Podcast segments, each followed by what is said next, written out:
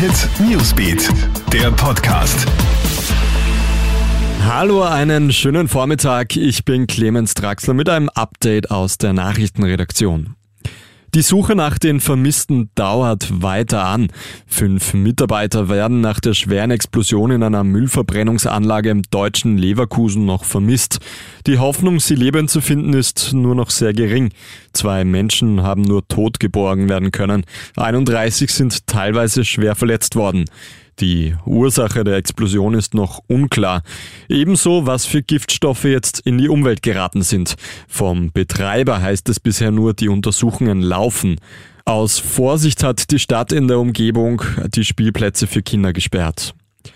Drei Schuld- und zwei Freisprüche. Am Wiener Landesgericht ist in der Nacht der Prozess gegen mutmaßliche IS-Mitglieder zu Ende gegangen. Ein Hassprediger des Islamischen Staats sowie zwei mutmaßliche Syrienkämpfer haben mehrjährige Haftstrafen erhalten.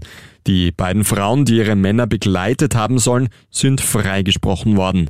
Beide haben deutlich gemacht, dass sie sich als Muslime ihren strenggläubigen Männern nicht widersetzen dürfen. In der tschechischen Großstadt Ostrava wird gerade fieberhaft nach einem verschwundenen Krokodil gesucht. Das Stumpfkrokodil ist seinem Halter bereits am Samstag entlaufen, hat bis jetzt aber nicht gefunden werden können. Das Tier sei flink unterwegs und könne Katzen und kleine Hunde erwischen, warnt die Polizei. Dem Halter des Krokodils droht jetzt Ärger mit den Behörden. Erst im Mai haben tschechische Feuerwehrleute beim Löschen eines Brandes ein drei Meter langes Nilkrokodil gefunden. Und die Chance auf die nächste Goldmedaille bei den Olympischen Spielen lebt. Judokämpferin Michaela Polares gewinnt die ersten drei Runden und steht jetzt in Tokio im Halbfinale. Dort wartet die Weltranglisten dritte Sanne von Dijk aus den Niederlanden.